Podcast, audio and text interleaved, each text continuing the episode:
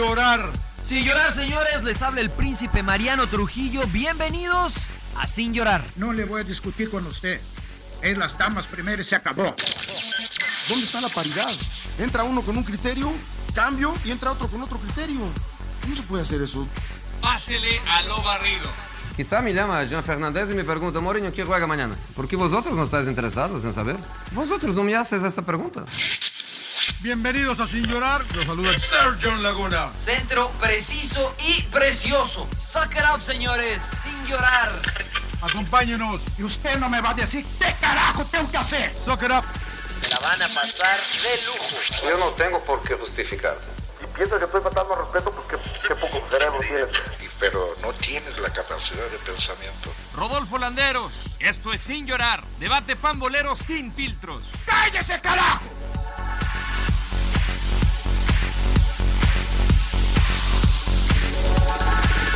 Eh, bueno, le damos la bienvenida al Chaco Jiménez. Ya estamos, Rodolfo, grabando, ¿no? Ya estamos, ya estamos. Sí, ya estamos, ya estamos. Eh, no, no- no sé qué número es, pero es, eh, es el eh, Sin Llorar del Chaco Jiménez. Ah, yo Está tampoco. con nosotros un eh, privilegio que nos acompañes, Chaco, el emperador, Mariano, el Rodo, tu servidor. Eh, gracias por estar con nosotros y pues eh, platícanos un poco cómo ha sido esta situación de la pandemia para ti, ¿no? No ha sido nada fácil. Yo siempre les pregunto cómo les va con las esposas porque pues ha sido interesante, ¿no? Todo este tiempo con la familia. Bienvenido. Gracias, eh, eh, es un placer el poder estar con, con ustedes. A, a todos casi lo- los cruzo en los partidos y, y la realidad es que qué privilegio que, que tengan, eh, que se lleven de esta manera y que puedan causar eh, estas entrevistas porque la verdad que, que son interesantes. Aparte, bueno, chicos que quiero mucho también y, y que me identifico, más allá de, bueno, en Claudio siempre lo he tenido, yo cuando tenía, ¿qué? Un año, dos, por ahí, lo veía. No, Emperador, Claro. todos te revientan con eso, emperador. sí, me revienta. Si yo, Chaco, lo- era mi ídolo cuando estaba en el Boca. Estabas viendo esa final de No, 2001 y con Mariano tuvimos la oportunidad, la oportunidad de jugar en contra, Rodolfo, bueno, en alguna entrevista, igual que, que John o... Pensé que iba a decir algún- que alguna vez en la cancha el Ron, Ah, crack, es- tremendo talento, Muy tronco, definidor. Rolls, muy Bueno, tronco, pero la verdad, Chaco, que con estos dos había que ponerse las espinilleras, ¿no? Mirá, no, la verdad que lo que, bueno, con Claudio no tuve la posibilidad de, de- de jugar y sí, lo he visto y un crack, la verdad, impresionante, uno de los centrales que, Gracias. que más allá, de- eh, era inteligente, si tenía que pegar era inteligente para pegar. Y- y- pero la verdad, un ídolo. Y con Mariano tuvimos la posibilidad de jugar en contra, sí, y eh, era uno de esos eh, laterales volantes que hoy existen, bueno, los carrileros. A mí me gustaba más, no se usaba mucho, no sé si a- le ha tocado a Mariano en su, eh, cuando jugaba de jugar como carrilero, eh, pero tenía ese ida, y vuelta, ese ida y vuelta, ese fuelle, pero también tenía una técnica individual impresionante y, y la verdad que, que daba gusto verlo jugar. Y después uno he había perdido un poquito el rastro de él y después, bueno, ya cuando lo vi en televisión y de la manera que se expresa y que ve el fútbol, impresionante. Así que nada, un placer. Vamos, a- Gracias, vamos Después, después le paso, después te paso el dinero, Chaco. Una, una anécdota, cuando estabas en Veracruz, yo estaba en Morelia, nos ganaron ese partido, estabas tú, estaba el Lorito Jiménez, muy buen equipo de Veracruz que tenían. Eh, estaba, mi mamá me trajo hace unos, unos, bueno, ya unas semanas, unos videos, salió este partido. Nos estábamos diciendo de todo. ¿Cómo le gustaba hablar al Chaco en los partidos? eh? Me estaba comiendo la cabeza, que porque yo me ponía la bandita que dice, ¿qué? ¿Que te gusta el básquetbol? Vete a jugar básquetbol. Jugando fútbol. Y yo más enganchado también. No, pero aparte, vos- vos me- eh, aparte Mariano, vos me, toca, eh, vos me conociste cuando venía de Argentina y allá es muy normal eso. Claro, el, claro. el- el hecho de, de, de pelearte. De y decirse estar- cosas. Sí, sí, sí, ¿no? Y, y después, bueno, con el tiempo uno va conociendo y va aprendiendo que a veces dice cada estupidez, perdón la palabra. Oye, Chaco, y ese. A- a- qué acá bueno se que vale todo, qué- ¿eh, qué Chaco? bueno Acá que se vale comentas- todo. Qué bueno que comentas eso, Chaco. Se- se- se- el, el trash talk que dicen los de la NBA, ¿se habla más en el fútbol argentino que en el mexicano? Sí, muchísimo más. Hay mucho más eh, maña y maldad. Yo creo que allá, por ejemplo, ha- había jugador en su momento que te investigaban la vida privada y para entrar a la cancha, claro, para entrar a la cancha decir, no, tu, mu- tu mujer anda con aquel, o lo. Sí, y en México no, yo creo que va también en, en cada uno, pero pero personalidades, sí, ¿no? eh, eh, sí, sí, sí, pero en Argentina yo creo que, que, que sí te, te va llevando eso. Después con el tiempo te das cuenta de que al fin y al cabo eh, salís vos más del partido que, al- Claro. que el rival, ¿no? Claro. Oye, Chaco, y, te saludo con gusto, un placer tenerte acá en Sin Llorar. Eh, primero que nada, si extrañas la cancha y, y si la extrañas, ¿qué es lo que más? ¿Qué es lo que más Mira, echas de menos? eh, la cancha extraño el hecho de, bueno, hace 93 días que estamos encerrados. Extraño. Ahorita jugar. extrañas lo que sea. Sí, sí, sí. eh, extraño jugar hasta en la Liga de Medios. Imagínate. Puta, que son re malos. Sí, no, no, no, no, no, hay que tener respeto, pero ahí, ahí soy Messi, ¿eh? Pero eh, la realidad es que extraño el día a día. eh, extraño ya el último tiempo no la pasaba bien. Eh, no, me miento, perdón. La pasaba bien durante de, toda la semana entrenando con mis compañeros, el vestidor. Yo era un, un tipo muy divertido en ese sentido, trataba de, de llevarla bien. Me adaptaba mucho a la diferencia de edad, eh, jodía o con un grande o con un chico que recién comenzaba. Pero después llegaba la, cruda realidad, la que, realmente te lleva a tomar las decisiones. Yo, cuando llegaba el día sábado, por ejemplo, me pasó, bueno, en el último año de Pachuca me pasó mucho, eh, llegaba el día sábado y me subía al colectivo y en el, en el trayecto del, del colectivo al, a- al estadio ya se venía, se venía en la imagen, viste, cuando empezás a visualizar el partido y demás, y yo visualizaba, era, o voy a jugar cinco minutos, o voy a jugar diez, o ya no voy a jugar. Entonces ya cuando te vas, vas pensando esas cosas y llega un momento de decís, vale la pena, ya tanto, si ya le diste tanto al fútbol, jugaste casi, casi 700 partidos en primera división, ya es momento ya y, y te van orillando esas, esas inquietudes, esas problemáticas que vas viviendo, hay que tener que tomar la decisión porque también no está bueno de que un técnico te tenga que poner por el nombre, ¿me entendés? Claro, porque no está claro. bueno, porque hay un compromiso eh, y uno, no soy tonto, y llevo tantos años en el fútbol que yo me doy cuenta. Y, y muchas veces tenía que dejar afuera, no sé, yo entrenaba todos los días para ser el mejor y para, para tener participación, pero quizá eh, un- una semana un técnico no me veía bien y no iba a llevar a un pibe y dejarme afuera a mí, porque se iba, iba a tener un problema, ¿me entendés? Entonces, eh, yo no quería eso, yo siempre me comporté eh, bien, he tratado de ser cómplice también con los entrenadores, porque creo y considero de que si ganamos, ganamos todo, y si perdemos, perdemos todo, pero al fin y al cabo, después las decisiones se toman cuando se termina el torneo, no en el mismo torneo.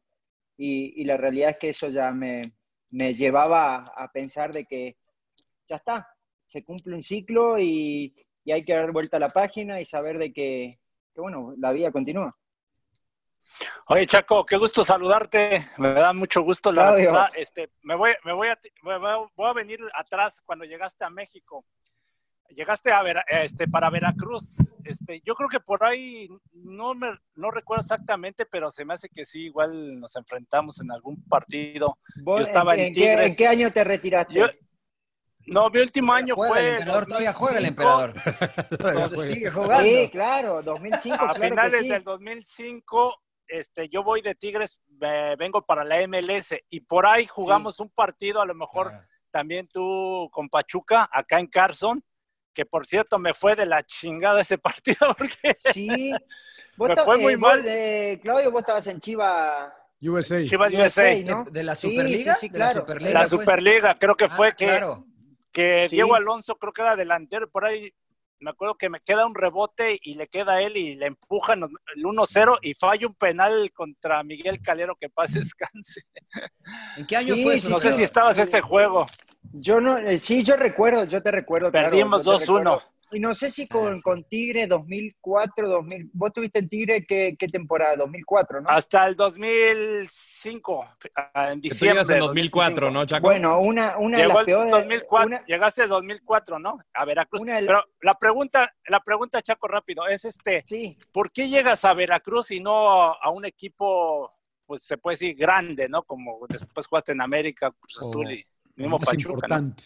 Más importante, fíjate- ¿no? Porque vienes de Boca, ¿no? Y esa De ganar todo, ¿no? De ganar todo y llegas a Veracruz, ¿no? Aunque te fue bien. Sí, fíjate que, eh, a ver, a retomando un poquito, yo creo que una de las peores derrotas en mi carrera futbolística eh, fue contra Tigres, eh, jugando yo con Veracruz, nos metieron siete. Siete. En el Ah, yo estaba ahí. Bueno, Sí. ahí está, ahora recuerdo. Sí, sí, por eso. Sí, No sí, quería sí, recordarte y- ese, ese no, no. pasaje, pero sí fueron No, a mí sí me quedó, quédate tranquilo que yo lo recuerdo siempre. Yo lo veía a Claudio Saín y era eh, Maradona al lado mío. Ah, sí.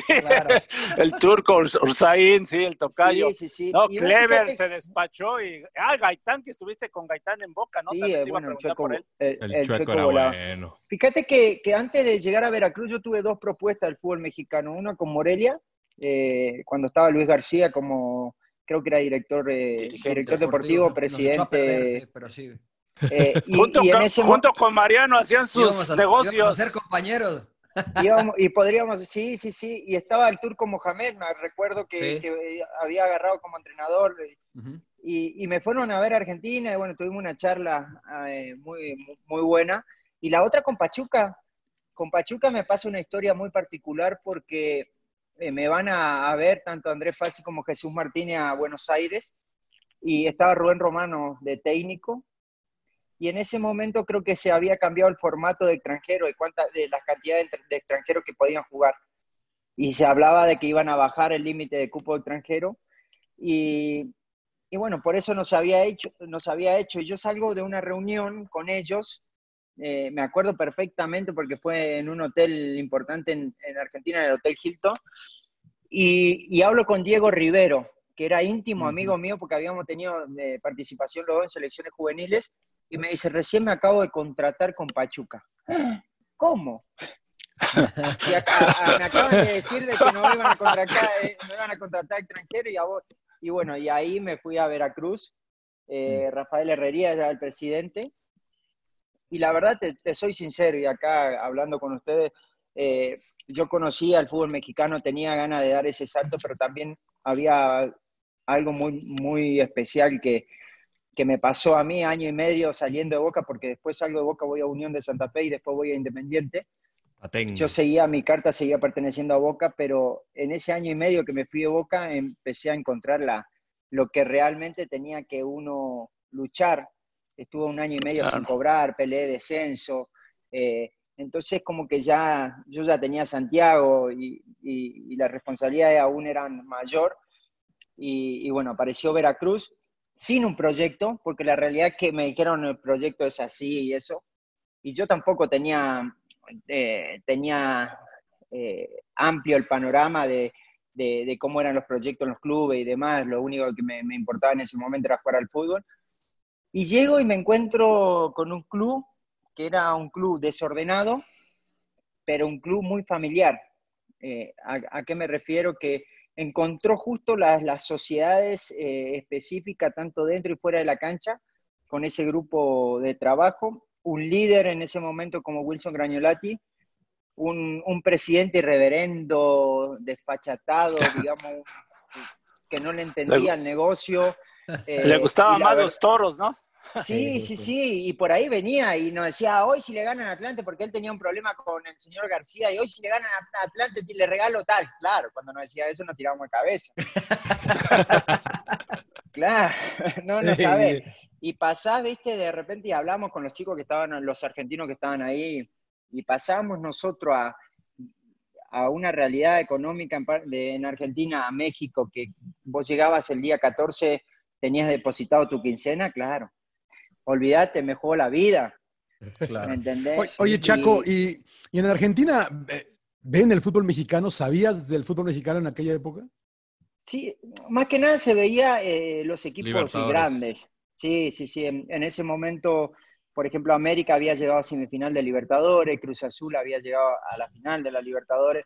Y se, y se conocía, bueno, el Guadalajara, pero no tanto la historia de Guadalajara, eh, de, de, Chivas, de, de, que jugaba con puros mexicanos y demás. Después te vas empapando, pero eh, sí había un conocimiento, sí había un conocimiento también por, la, por parte de la selección nacional, por Hugo Sánchez también, eh, pero no mucho. Y no se le veía un poco, porque yo, yo platiqué con Norberto Outes cuando, cuando vino y dijo, a él le dijo Menotti, si te vas a México, chao la selección. Como que veían un poquito menos el fútbol mexicano, ¿es correcto? Sí, es más que nada por desconocimiento. Igual yo creo que ha cambiado eso.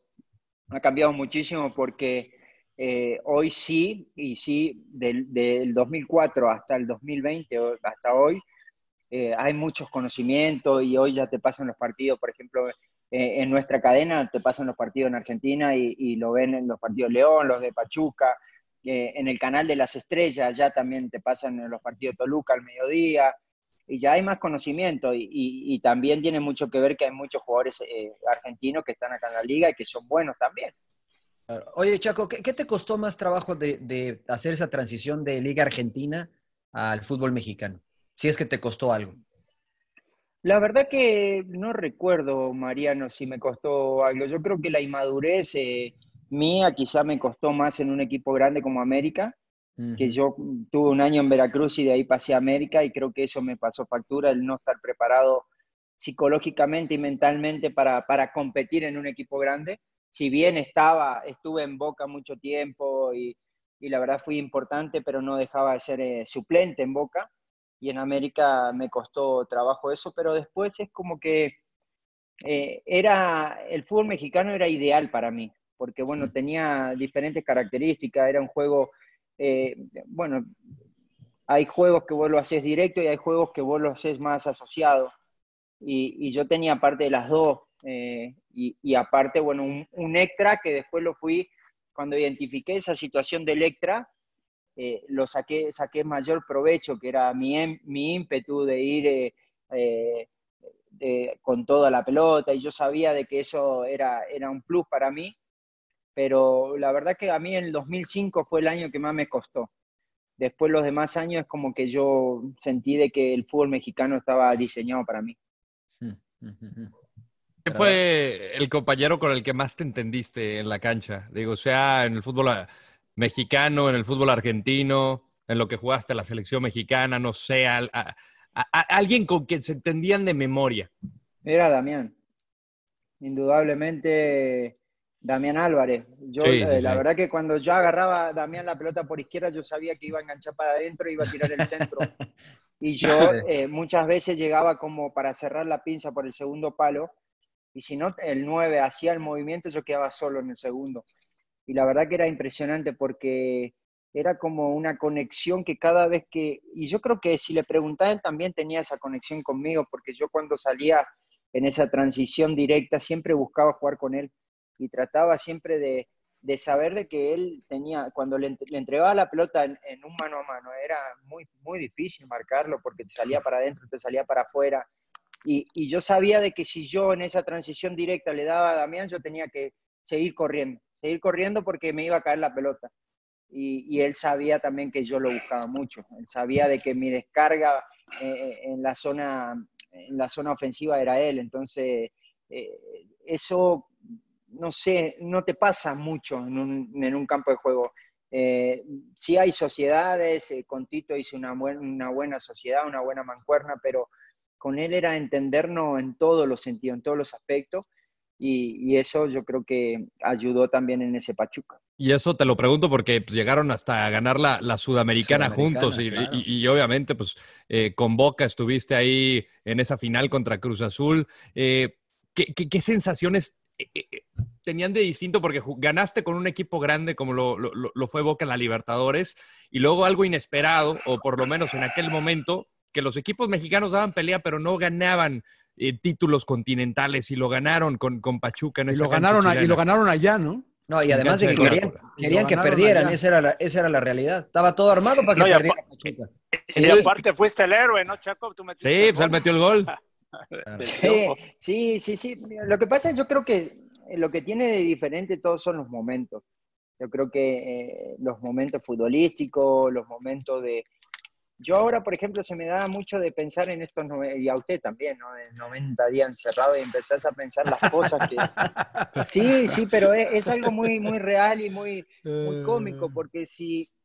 Y, y- y te puedo decir, eh, Mariano y Claudio, que, que tuvieron la posibilidad de, de estar ahí y, y ganar muchas cosas que quizás en el momento no lo disfrutás tanto o no recordás tanto como ahora. No sé por qué, pero es como que Claro. decís, bueno, sí, eh, ¿cómo fue el debut? Sí, el debut fue espectacular, porque, pero es el cassette el que te Claro. dice que es espectacular. Sí, sí, ¿Me sí. entendés? Porque no, eh, la verdad que yo, si recuerdo en ese momento, no salía a la cancha sonriéndome y decir, uy, voy a debutar, qué bueno, no. Había una presión, Claro. pero ayudaba también, es cierto que ayudaba el tema de la edad. El tema de la edad es como que no te hace pensar tanto en el momento que estás viviendo y eso te deja que, que fluya todo mucho más, más rápido y más real. Y con el tiempo va pasando, pero, pero sí es como que, que, que cuando empezás a, a imaginarte y a ver todo eh, lo, que, lo que has logrado, eh, ahí quedan, ahí quedan, pero sí hay diferentes momentos donde lo disfrutás más que otros. Se nos- se- Chaco, suena, te- eso- suena, su- eh, da- dale, da- dale, emperador, dale, dale. Bueno, Chaco, es tu, tu mejor momento en el fútbol mexicano, ese de Pachuca con el profe Mesa y que eh, agarraron un buen equipo, la verdad, buenos jugadores. Chi- Chitiva, Gabriel Caballero, Miguel Calero, ¿no? Que en paz descanse, creo. Este, bueno, ¿no? Dami- Damián Álvarez, tú, ¿no? O sea, prácticamente un equipazo, ¿no? Ah, Oye, y también si nos puedes platicar una anécdota que. Hasta bueno, Juan Carlos Cacho, mano. Bueno, me enteré, Chaco, una anécdota que tuvieron justo en ese torneo de la Sudamericana de- del tema de que llegaron al aeropuerto este, confundidos con el horario, ¿no? Algo así del Ah, secretario no, técnico. bueno, no, sí. A ver, sí. a ver si nos puedes platicar esa. No, vos no sabés lo que fue. eh, Nosotros tuvimos, ese, ese era un, un grupo extraordinario. La verdad que tenía, el profe también, yo creo que así como lo ven, es una persona que pone los límites, pero también te da rienda suelta, rienda suelta en algunos detalles. Y, y ese, ese grupo era, era terrible. Y yo creo que ustedes habrán tenido, habrán te- sí, sí, porque todo muy bonito. Y nos vemos, bueno, ahora ven al Chaco con traje, pero la realidad es que, que- que el por qué no contar las historias que se viven, digo, hoy me voy a relajar y la voy a contar ya retirado, ¿qué me importa? Aparte, siempre fui un profesional y todo, pero Claro. la realidad es que eso era un grupo, eh, yo no sé, sí éramos muy profesional porque entrenábamos al 100, pero eh, viste que siempre te dicen, no, hay que descansar para el otro día, hay que jugar bien. Y, que- y yo, te, yo te puedo asegurar que a nosotros lo que nos ayudó mucho es que nosotros terminábamos, por ejemplo, jugábamos sábado y el viernes terminábamos la cena a ocho y media, nueve de la noche. Y nos juntábamos en la habitación de Gabriel Caballero y éramos, no te miento, eh, si había 18 concentrados éramos 12, porque no dejábamos entrar a los chicos, los chicos sí iban a dormir. Y, y nos, nos acostábamos, jugábamos a las 7 de la tarde, ¿no? Pero nos acostábamos 4 o 5 de la mañana y, y en silencio, ¿viste? Porque el profe lo mandaba, lo mandaba Eugenio Villazón. Andá para ver qué están haciendo esos- aquellos cabrones, ¿viste? Y llegaba Eugenio, llegaba Eugenio al principio, bueno, Eugenio, eh, sí, ya nos vamos a dormir. Pero después que empezás a ganar, dale, Ingenio, acá rompe los huevos. Claro. Esto es lo que nos está dando, acá te jodés. Y, y- y la verdad que fue, había un grupo extraordinario, pero el profe también eh, tenía su parte de, de- de complicidad con ese grupo. Y con aquella historia de, de Monterrey, vos sabés que un día nosotros vamos, jugamos en Monterrey, teníamos que viajar, creo que era a Houston, eh, a jugar, no sé, no recuerdo si era la Superliga o, la CONCACAF. Y eh, terminamos de cenar a la noche y, y nos te mandan el itinerario de- del día siguiente, a qué hora te levantan y todo Imagínate que nos levantaban a las 4 de la mañana, que salía un vuelo para, para Estados Unidos. Y bueno, ya, ¿viste? la verdad que el jugador es fastidioso si te levantan, ¿para qué? Y te busca el Sí, pedo sí, siempre. sí. Sí, te sí, queda sí. a las 12, ¿por qué vamos, vamos a viajar a las 12? Ese, ese era el Sí. emperador. Siempre es quejarse por algo. Claro, hay Es que quejarse. Sí, por sí, algo. o no, o no. Sí, o estoy- sí, estoy- sí. estoy No, también acá, eh, también acá También, en Fox. también eh. acá, no sé si allá. no. Es verdad. ¿Por qué a las 3 hay que llegar al Sí, estadio? no, No jodan, Galo. A las 5. Claro, y, y ahora nos está dando un cachetazo. eh, Claro. El señor nos está dando un cachetazo de. Claro. Ah, querías estar en tu casa, bueno, 90 días. en tu Claro, claro. ¿Viste? Claro, Sean, agradecidos, cabrones. Sí, y, y realmente ese día, bueno, ya no te levantás a las 4 de la mañana, te acostaste tarde, te levantás a las 4 de la mañana, ya desayunamos, que esto, que aquello, subimos a, una traffic, nos llevaba al aeropuerto, y en el medio del camino eh, llevábamos como media hora, y aparte eh, nosotros habíamos quedado en un, en un hotel que normalmente el hotel al aeropuerto de, de Monterrey hace como 45 minutos, una hora. Sí, están Y lejos. ya sí. llevamos como 40 minutos y llegando allá suena el teléfono del, de Eugenio Villazón, que iba con nosotros. Vuélvanse, ¿qué, qué pasó? ¿No? Que se tienen que volver al hotel. Que el, el- nosotros teníamos un secretario técnico que se llama Miguel Díaz y que se había confundido el horario. El vuelo era, en ese momento pensaba que era a las 7 de la mañana y era a las 7 de la tarde. No, ma. Puta, para matarlo al cabrón. No, Pobrecito. vos, ima- vos imaginate, pobrecito. Imagínate nosotros, dentro de No. todo, lo cargamos, lo volvimos loco y todo eso, más allá del enojo que puede haber, pero era, eh, esas, peque- esas pequeños detalles eran como, y bueno, dale, Miguel, sos me- pero nos llevábamos tan bien con el secretario técnico, le decía, no pasa nada, ya sabemos que, y, y así era con todos los, los eventos que, que, que no estaban, que no estaban bien eh, preparados, ¿ok?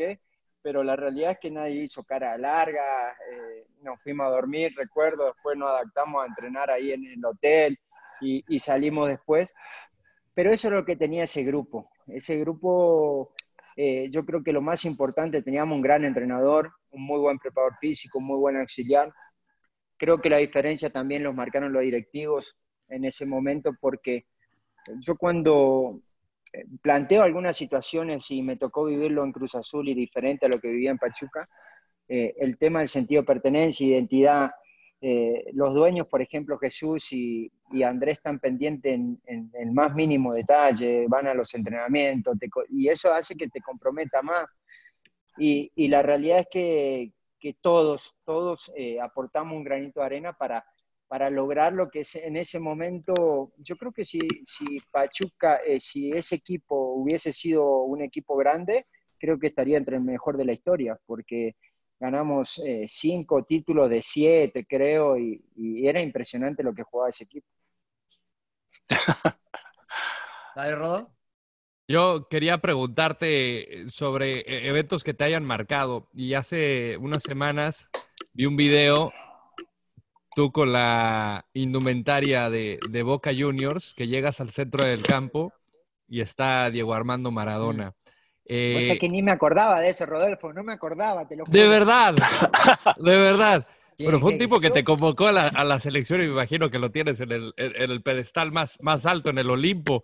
Eh, cuando, ahora que me dices que no te, que no te acordabas, eh, pues no sé, ahorita qué se te viene a la mente cuando de repente te topas con tu ídolo, porque yo, yo, yo cuando me topé por primera vez a mi ídolo me quedé sin palabras.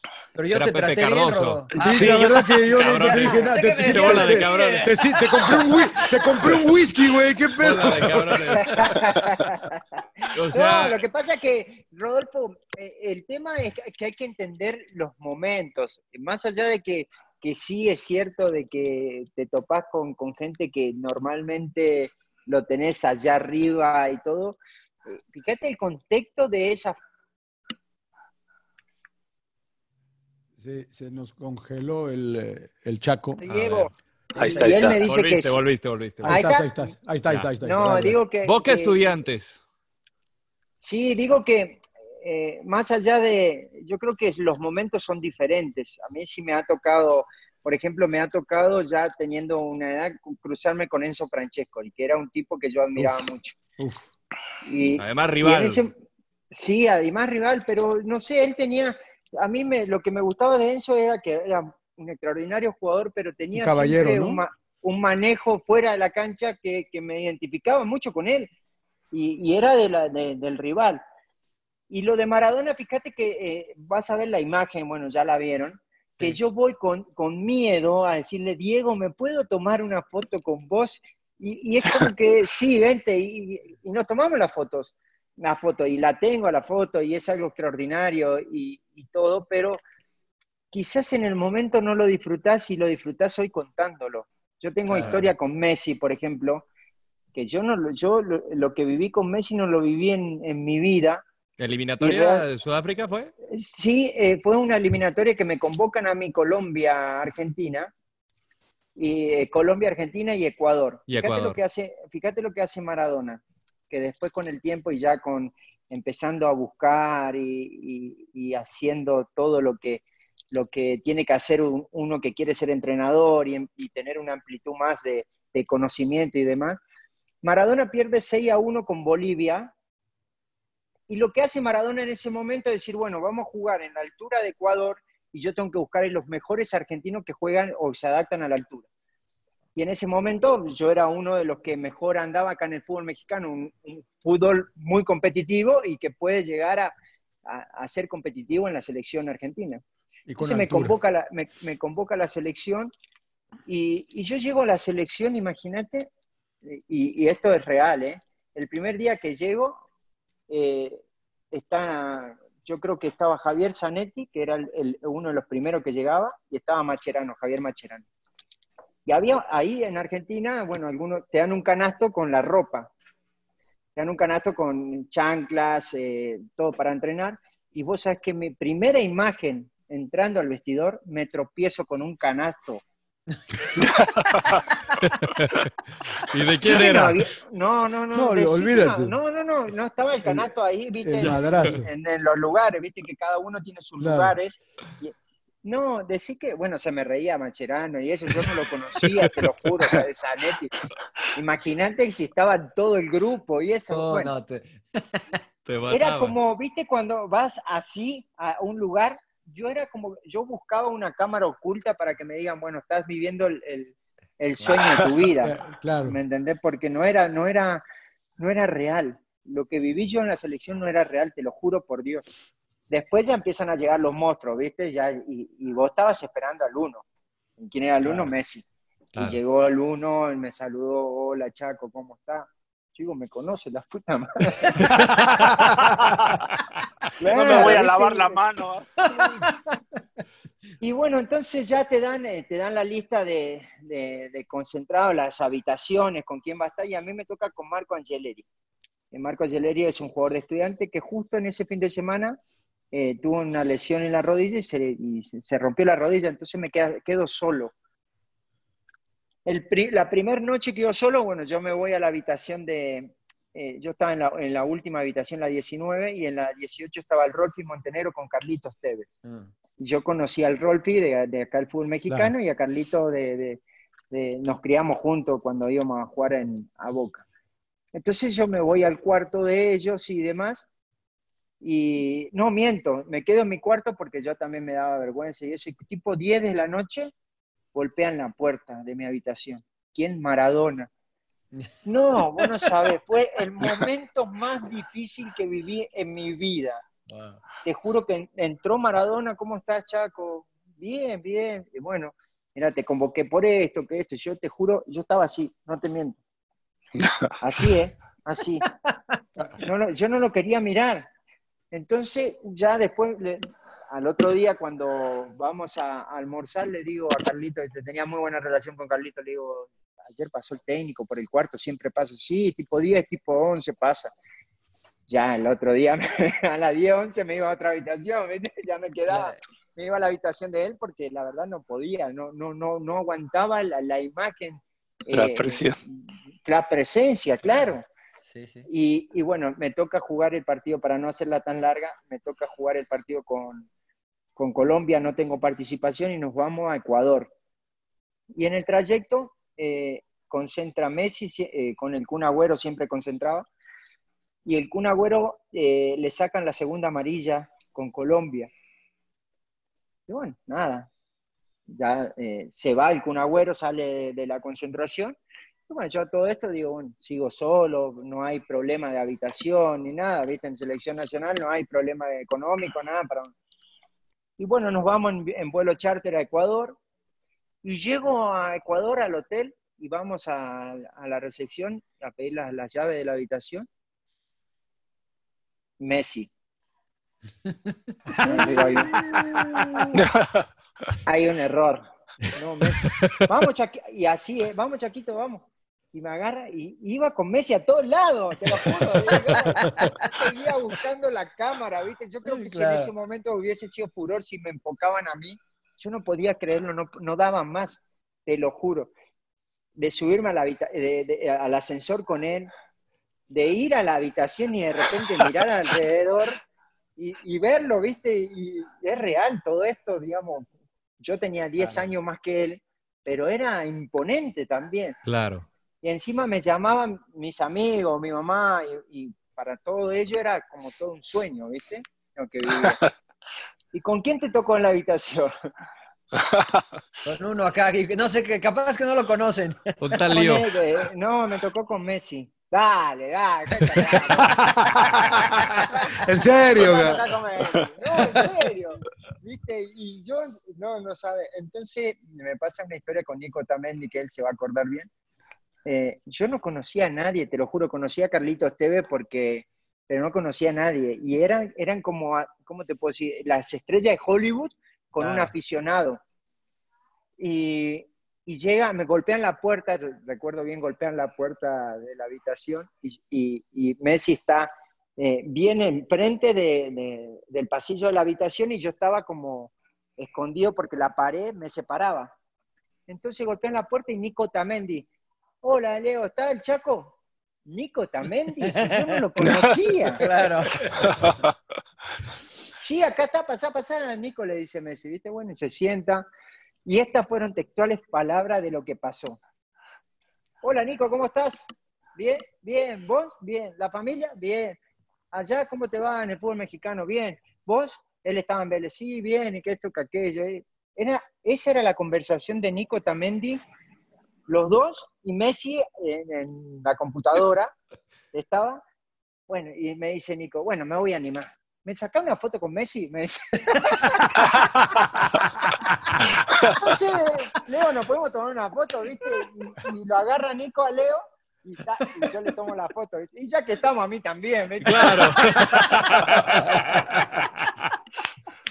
No, no, Surreal Ah, todo, surreal. Qué buena, qué No, buena. fue todo, y, Qué y- la quería contar porque sí, sí, es, es algo que, que la gente por ahí no, no se da cuenta de, de, de que nosotros somos profesionales, pero también somos seres humanos. ¿entendés? Sin duda. Y Messi bien, ¿no? Messi bien. No, un crack, un crack, la verdad. Después tuve relación con él, vino a jugar un partido a beneficio a México. ¿Estás escuchando bien, Rodo? ¿Sí? Ah, bueno. No, y vino, vino, a un partido, vino a un partido a beneficio a México y, y- Sí, y claro. le pidió a la gente que, que organizaba el partido que me contacte a mí para que yo vaya a verlo. Eh, fue en el Estadio Azul, recuerdo, y terminó el partido y uno de los seguridad de ellos me dice eh, que me estaba esperando Leo en el Hotel Intercontinental en una suite. Imagínate. Yo digo, ¿qué voy a hacer con él? No sé, estaba el hermano, estaban, eh, estaban los de seguridad, entonces estuvimos hablando como una hora, pero como normal. Claro. Y, y la, y la realidad es que todavía hoy, por ejemplo, me dio su teléfono. ¿Vos crees que algún día lo llamé? Yo tengo el teléfono de él anotado, pero lo tengo para mostrar, ¿viste? Acá tengo, mirá, aquí, tengo, aquí tengo. Porque Claro. ni en pedo lo voy a llamar, porque la verdad me da, me da vergüenza. Claro. Ahora si voy a Barcelona, sí, claro que sí, lo voy a buscar y no sé si se va a acordar de mí, pero... Unos mates. Eh, cómo no, cómo no. Oye, cómo no. Eh, ahora, ahora que nos cuentas todo esto, Chaco, de, de Messi, eh, ¿por, qué no, ¿por qué no es tan querido en Argentina como, como Maradona, por ejemplo? ¿Por qué no se ve igual a Messi que a Maradona en Argentina? Fíjate que, Mariano, eh, los momentos también son, son clave eh, eh, en estos dos. Para mí, los dos son ídolos y, y yo creo que a- a- no hay una diferencia. Eh, yo creo que hay una diferencia sí de edad, de, de momentos. Maradona cuando le toca defender a la selección argentina y con el tiempo lo fui entendiendo un poco más, lo toca en, en- en un momento donde, eh, no sé si recuerdan, el Mundial del 86, eh, Maradona se enfrenta a Inglaterra, que hubo una guerra con Inglaterra, Sí, sí, sí. El sí, tema sí, de las las Malvinas. Malvinas. Sí. Y, y Maradona eh, hizo dentro de un campo de juego todo lo que orgullecía a- al hincha, a, la- a la gente argentina, de enfrentarse a los ingleses y hacerle lo que quiera, hasta le hizo el gol con la mano, que yo, yo creo que está mal, pero era como que Maradona hizo todo lo que hizo, lo que quería hacer la sociedad en ese momento. Y entonces como que esa es la, la diferencia. La gente de antes obviamente te dice que Maradona eh, es el mejor y, bueno, que cada uno tendrá sus motivos y demás. Eh, yo, la verdad que jugué al fútbol, mm, yo creo que ellos están un paso más por encima de los que juegan en, la elite de Europa y en los mejores equipos están un paso más porque lo, me di cuenta cuando jugamos eh, en Marruecos con Cruz Azul, el Cruz Azul Real Madrid. Nosotros jugamos el mismo fútbol que ellos, pero ellos están un, dos o tres escalones por encima de nosotros. Te estoy hablando de los mejores equipos de Europa. Claro. Y, y lo que digo yo es que, que Messi tiene una llegada con los chicos en Argentina que no lo tiene nadie. Te puedo asegurar de que es algo impresionante lo que mueve. Y yo no creo que, sea, eh, que no, no sea tan querido. Sí, en, en el momento de la comparación obviamente siempre está el hecho de, de que Maradona es mejor que Messi por, eh, La Copa por del el. Mundial. Mundial, claro. Pero yo, lo- yo la verdad eh, juego al fútbol, jugamos al fútbol y yo veo a ver- a hacer cosas Messi que no lo veo a ningún Sí. jugador en el mundo. ¿eh? Te puedo Claro. asegurar, bueno, yo veo el fútbol de una manera y digo, a ver, eh, qué sé yo, ¿cómo, cómo se sacan los, los hombres muy fácilmente? ¿Cómo entiende el juego? Muchas veces camina, empieza a tener esa... Vos lo ves caminando, pero te resuelve el partido. Cosas, viste, diferentes a un jugador diferente que va analizando bueno, la, la, la situación y la jugada de diferente manera. Y yo no, lo, no, no, no concibo de que un jugador lo pueda hacer, ¿me entendés? Claro. Esas cosas. Entonces ahí yo lo catalogo como, como el mejor porque yo considero que hay cosas que hace él que no lo hace nadie. Eh, pero bueno, son, es como. Rodolfo, eh, yo creo que eh, le gusta a Ronaldo, ¿no? Sí, el, mejor. Velo, Sí, Sí, el no, Ronaldo. por eso decía. Oye, el mejor, Chaco, el mejor. Cha-. Chaco, ¿le, le- le perdona, ¿le perdonan todo a Maradona en Argentina? Sí, sí, sí. Igual, eh, igual ahora, yo creo que la gente sí le perdona todo, pero hay, hay mucha gente de que, que también quisieran a un Maradona más lúcido, quisieran a un Maradona que no se metan tanto en, en otros temas que, que no, que, que no le incumbe, digamos. Él, él es entrenador y pues es un muy buen entrenador y puede hacer un montón de cosas, pero, por ejemplo, eh, eh, en alguna conferencia de prensa, en vez de hablar de juego, habla de, de Venezuela o de, otro- Claro. de otras cosas, y entonces la gente es como que dice, bueno, ya, es como que cambio el canal y veo otra cosa, pero sí, sí, sí, eh, yo creo que es una de las personas que cada vez que habla Maradona, todo, todo, todos escuchan, pero sí a mí en lo personal me gustaría de que, que se enfoque más en lo que puede aportar él como, como entrenador, como líder, como orientador, porque hay muchas, muchos jóvenes y en mi caso también, a mí me encantaría tener una charla con Maradona y no agachar la cabeza, sino Claro. eh, hablar de fútbol, que debe Claro. saber un montón, no tengo Chaco, duda. hablan, a- hablando de ese tema de entrenador, ¿es buen entrenador Maradona realmente? O sea, en lo táctico o nada más es este el tema de la admiración que tienen los jugadores este y transmite más eh, de hacer grupo, motivación. motivación. Sí, sí, fíjate que eh, el ser buen entrenador siempre tenemos, tenemos que hacer un análisis profundo, ¿no? De, de- de cuál Claro. es ser, ser un buen entrenador, porque hoy en, eh, en el fútbol normalmente el que gana es un buen entrenador y el que pierde es un mal entrenador. Es la realidad. Después, bueno, tenés las diferentes variantes que te puede dar un entrenador. Hay entrenadores, por ejemplo, hay mucha gente que dice que Osorio eh, no es un buen entrenador. Yo creo que Osorio tiene cosas positivas y cosas negativas. Creo que en, en la gestión quizá no tiene la, la mejor, tiene mejor gestión eh, el Piojo Herrera que Osorio, pero en la metodología de entrenamiento quizá Osorio tiene cosas que a uno le llega más. Hay, hay diferentes factores en Claro. tema de, de entrenadores y, y la realidad es que nadie tiene la, la, la varita mágica y yo tampoco tengo la- el, el conocimiento para o que me permita decir de que uno es bueno o uno es malo. Yo creo que todos Claro. tienen sus pequeños detalles y que a todos le puedes aprender un montón, pero la realidad es que, y después con el tiempo entendí esto, ¿eh? Eh, que si ganás no es que sos el mejor y si perdés no es que sos el peor. ¿Me entendés? Pero Claro. eh, hoy estamos en un mundo que te marca esa tendencia y, y- y bueno, tenés que tratar de hacerlo lo mejor posible. Y agregándole esa pregunta, Chaco, eh, ¿quién fue el mejor técnico que tuviste? Mira, eh, yo creo que por los años que tuve Enrique Mesa, porque bueno, lo tuve casi de los, bueno, siete, ocho años, porque lo tuve cua- cuatro años en Pachuca, tres años en Pachuca y, no, cuatro años en Pachuca y tres años en Cruz Azul. Y la realidad es que a mí me creo que, ¿por qué digo esto? Porque a mí me sacó un potencial enorme pero también porque me identifico hoy siendo entrenador, me identifico mucho con sus maneras, sus formas, su idea futbolística.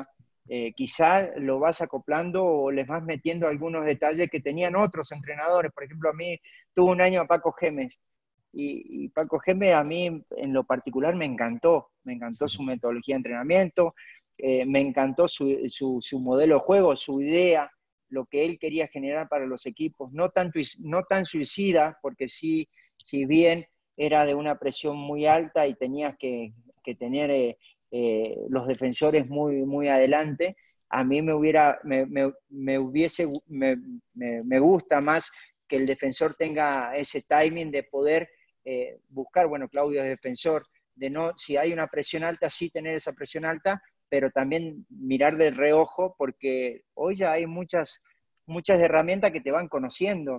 Eh, nosotros, por ejemplo, y te hablo de Paco Gemes, eh, el primer partido con Necaxa hicimos un partido espectacular, presión alta, la defensa en 30 metros, en 30 metros y te obligaba a la presión, orientar la presión y demás. Pero después nos agarró Monterrey. Y Monterrey eh, lo que hacía era dejar parado Funes Mori y te, salían los jugadores de segunda línea y arrancaban de la mitad de la cancha mano a mano con el arquero. Entonces hay pequeñas cosas que vas aportando. Me gusta eh, esa transición rápida, pero a la vez me gusta la, la asociación que teníamos nosotros, por ejemplo, con el profe Mesa, del juego combinativo y tratar de, llegar. Eh, la verdad que, bueno, es muy interesante el, poder hablar de todo esto porque con el tiempo vas entendiendo de que eh, es lindo el poder plantear un partido de fútbol porque hay muchos matices que te van llevando a, ir cambiando, y, pero la, la, verdad que de todos aprendí mucho muchísimo. El profe creo que es el que más me dejó de Bianchi, el manejo con los líderes, por ejemplo. Bianchi tenía un manejo extraordinario con los grandes y los grandes ya te manejaban el vestidor. ¿Me Entonces eso era mucho más fácil en, el día a día. Eh, esa tranquilidad de ver los partidos y, corregir en la marcha. Eh, y te puedo decir, bueno, lo de Sergio Bueno, tuve a Sergio Bueno y y Sergio Bueno es un tipo muy metódico y muy sabe mucho de fútbol, pero él quiere hacer todo en un solo partido, ¿me entendés?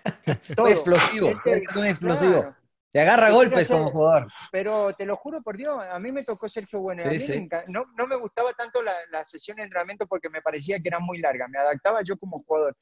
Pero un día en Querétaro a mí me pone de volante, de, de interior por derecha, y a los cinco minutos me, cambió de, de 4-4 de volante por izquierda y a los cinco minutos me cambió de enganche y cambiamos de línea de 5. Entonces no terminás haciendo lo que, lo que vos, cuando vos te empezás a sentir bien en, un, en, una posición, te va cambiando. Y todo eso es aprendizaje, todo eso es, es, algo muy lindo, pero la realidad es que todo te dejan, todo, de lo bueno, lo malo, todos son buenos entrenadores, pero todos te, te, dejan, te dejan algo. Chaco, ¿te visualizas ya como, como entrenador? O sea, tú eh, como jugador te visualizabas ya en la cancha, enfrentando retos. Hoy estás en televisión, pero ¿te visualizas ya cuando te vas de repente a dormir, cierras los ojos y te imaginas dirigiendo? Sí, sí, sí, Mariano, pero también entendemos, eh, y Claudio, bueno, todos, los cinco acá, los seis que estamos acá, entendemos de que, que el mercado mexicano te tenés que vender bien, porque es un círculo muy cerrado y es muy difícil entrar y las oportunidades son muy escasas, muy escasas. Y, la realidad es que uno tiene que estar preparado. Yo me visualizo, pero también me visualizo que de que esa oportunidad por ahí no llega, porque yo no tengo, yo toda la vida me manejé sin representante. Y, hoy no tengo, si bien tengo la llegada con los presidentes y todo eso, pero es muy difícil que arriesguen con un técnico joven que no tiene ese, esa llegada con, con algún empresario y que se, se que no tengan, eh, porque te dicen, bueno, a ver, presentame tu, idea futbolística, tu modelo, tu metodología de entrenamiento. Y la verdad que vos la presentás, pero después viene, por ejemplo, eh, Guede, y te marca, te, da un currículum que habla en inglés, que la posesión. Y la verdad que yo vi el currículum de Guede y vi cómo jugaban sus equipos y la verdad que, bueno, aplaudo, aplaudo porque lo llevó a cabo y lo hizo bien pero la realidad es que muchas veces no tenés esa, esa oportunidad. Hmm. Oye, Chaco, eh, yo te quería preguntar, que comentabas de la televisión, eh, tuve la oportunidad de estar contigo, eh, bueno, compartiendo palcos en un Cruz Azul Cholos. Y Oh. estaba, estaba jugando tu hijo. Y la verdad que yo te veía ah, de, de- de palco de transmisión porque estamos muy pegados en el Estadio Caliente, está Fox México y estamos nosotros. Y honestamente no te vi disfrutar esa transmisión. No lo disfrutás, John, no lo disfrutás, te puedo asegurar que no lo disfrutás. No lo disfrutás. Yo, encima, mira, a mí me pasa algo raro. A mí, el que me da, me da salida de Cruz Azul es Pedro Caiciña, ¿no? Y Pedro Caiciña me habla, el, al- el día anterior me habla por teléfono. Fíjate que bien, porque después quedan las relaciones, ¿no? Claro. Me habla por teléfono y me dice, Chaco, quería que te enteres que mañana Santiago va a ser titular. Entonces, es como que, a ver, eh, yo trabajo para Me una cadena de corriste No, no, sí, pero vos- yo trabajo para una cadena de televisión. Justo me toca el partido. ¿Vos sabés lo que es aguantar el no decir la formación? Claro. Ustedes lo saben. sí. Y además, claro. tú- y además es tu hijo. Claro, vos- eh, usted, nosotros nos tenemos que preparar para ver los 11, a ver, la estadística de cómo jugó Cruz Claro. Azul los partidos Sí, sí, sí, sí, anteriores, sí, sí, sí. los cambios. Bueno, yo sabía, sabían todo que estaba concentrado Santiago, pero bueno, vos tenías que hacer el partido y si pongo a Santiago, eh, no sé si me tocó Rafa Márquez y me tocó eh, Oscar malo. Guzmán. Y, y la verdad que guardarte todo eso era muy difícil. Yo no ¿Ni a, quería ni a ellos un- se las diste? No, no, no, no, no, a nadie. Y fíjate que... ¿Ves? Yo no me vuelvas a preguntar. Está bien, ya ves, qué bueno que les dices, Chaco, porque cómo están. Dile al Es que yo, es que los que pa- este, para los que, narra- para los que narramos, Chaco, es, o sea, yo sí, yo sí quisiera tenerla. Yo no la voy a subir a Twitter ni nada, pero la quiero tener para lo que tú dices, ¿no? Para hacer mis datos, para hacer mi alineación. Preparación. Sí, preparación bueno, pero nada igual, más. sí, eso, eso está bien, eso no hay ningún problema, pero cuando está eh, tu hijo de por medio, yo creo que no pensás igual. No, no, ¿Me no, entendés? claro. Porque yo creo que eso era como que yo me tenía que guardar algo que me había dicho el técnico y quizás Claro. él no, no, no quería que lo supieran ante el partido. Pero fíjate que pasa algo y cuando llego están ustedes ya, siempre nos topamos, sea en Torreón, Sí, sí, sí, sea sí, sí. en, en Eh. Tijuana. Monterrey. Y, y fíjate que una hora antes del partido pasa lo que no quería que me pase, pero estoy en un juego donde tengo que hacerlo. Me ponen una cámara acá. Entonces, como que Claro. es verdad. pone, es verdad. Parte del show. acá, eh, eh, es, Sí. parte del show, pero a ver, Sí, no, incómodo. bueno. Claro. Ay, ay. Se nos congelaste un poquito, Chaco, ahí, pero ahí bueno, estás, ahí estás. Ahí estás, Cuando, ahora, estás. que estoy, ahora que estoy en casa, por ejemplo, y yo soy, yo soy muy aficionado, y yo creo que a usted le debe pasar eh, de putear, de putear. Sí, claro. Sí, sí, claro. A ver, pasásela, no sé. Y a mi hijo también, ¿por qué haces esto? Y, es- y ahí es como que todo señorito ahí con la corbatita, sí, sí. Como que muy recto. Claro. Y, y sí, bueno, era parte de, pero sí, no fue nada, nada cómodo. Yo entendía y entendía todo, todo el juego y, y todo lo que iba, y todo lo que va a pasar, porque la realidad es esa. Ahora, lo que tengo que hacer yo también es preparar a Santiago a que viva esa situación. ¿Entendés? Claro. Porque no es fácil, no es fácil y él tiene que estar fuerte mentalmente porque ya de entrada no le dicen Santiago, le dicen Chaquito. Claro, ¿Me entendés? sí. Entonces va a empezar a convivir claro. Ya a lo a empiezan a convivir- comparar, ¿no? claro, va a empezar a convivir con esas cosas y que no tiene que dejar nada al azar, nada. ¿Me entendés? Porque la realidad es que a él nadie le regaló nada. Pero si vos no descansás bien, no, no entrenás bien, no te hidratás bien, no tenés buenos hábitos desde ahora, obviamente vos esos pequeños detalles los vas a dar para que hablen los demás. Ahora, si vos haces todo eso, la verdad que después solitos se van acomodando las cosas. ¿Me entendés? Y es algo que, realmente lo vivimos a diario, él entiende bien esa parte y, y- y también es cierto de que es joven y también le, perdón la palabra, puedo decirle, le chupa un No, no, dale. poquito Sí, los- no, dale, los dale, huevos, dale. Dale, dale, dale. le chupa un poquito los huevos a esa situación y eso es, es- también es Claro. bueno, Claro. pero eh, está bueno, es, es la vida misma y, y bueno, nada, tiene que... Pero tu eso sentimiento en ese partido, lo, ¿cómo lo sufres? Eh, ¿Pudiste comentarlo? No, no, no, sí, pude comentarlo, pero yo te puedo asegurar que mi camisa terminó empapada. Te lo juro por Dios. era Nervioso, como- claro. Y desde Es que- afuera, y desde afuera lo puedes Es ver. que perdieron, perdieron al final, no sé Sí, si sí, recuerdan, perdieron Sí, 3 sí, sí. 2. Sí, sí, sí, Sí. ahí estábamos. Y, y la manera de jugar de Pedro eh, él no, no, no le ayudó en ese partido a Santiago, porque la verdad que Pedro era de esperar un poco y salir rápido y, y- y muchas veces luchaba con los centrales solo. Y, y vos querés otro juego, querés que tu hijo en su debut haga cinco goles, ¿me entendés? Claro, Pero Claro. Querés que haga todo bien, pero después entendés un poquito el juego y es como que, que nada, después me- de- con el tiempo me empecé a relajar, hasta el día de hoy me pone medio incómodo eh, en, en mi rol de, de analista o periodista el poder hablar de Santiago, porque no es nada fácil. Claro. Ahora, si yo tuviera 19 años y no pensaría tanto, sí, hablo todo el día y hago- digo mil estupideces, pero hoy, hoy ya es como que, que empezás a pensar y, para, y te medís para no perjudicarlo, para que digan esto, para que digan lo otro, entonces no, es- no es nada, no es nada cómodo. Pero Me imagino, mides- Chaco. Adelante, Perdón. emperador. Ah, me imagino, Chaco, pues lógico, le cuentas tus malas experiencias y buenas. Tocando el tema de la selección que estuviste con Argentina, después con México, Ujú. ¿por qué, te, por qué decides jugar para México? Y ahora la situación de Santiago, ¿no? Que se escucha que lo anda buscando Argentina y está entre México y Argentina. ¿Eso le, le, le afecta? Fíjate que hay, una situación muy, sí, sí, es, eh, es real. En lo mío, eh, primero te contesto lo de lo mío, después te contesto lo de Sí, sí, sí. Lo mío fue una oportunidad para demostrar todo ese cariño que, que yo le tengo a este, a este maravilloso país. Me toca en, una, en un momento donde futbolísticamente no era mi mejor momento. Yo creo que esa oportunidad podía haber llegado antes. eh, antes, perdón. Eh, sí, me aventé el tiro porque sabía de que podía eh, hacer algo muy interesante, pero también era como que decir, bueno, quiero retribuir todo lo bueno que me dio México defendiendo los colores en la selección nacional y esa fue algo maravilloso. ¿Te Santiago pesó la Santiago- selección? Perdón, ¿te pesó ¿Sí la qué? selección? ¿Te ¿Sí me pesó la selección en ese momento? Sí. No, yo no, no, no, yo no sé si me pesó. La realidad es que yo viví situaciones eh, diferentes. No te lo raras. pregunto porque comentaste cuando fuiste a la América que te pesó, pero en este caso con la selección No, fue no, lo no, mismo, no, ¿o no? no, no, porque yo lo que me pasó, Claudio, en, ese, en, en en esa convocatoria, eh, yo no era, no, no estaba en mi mejor eh, eh, versión futbolística. Ya.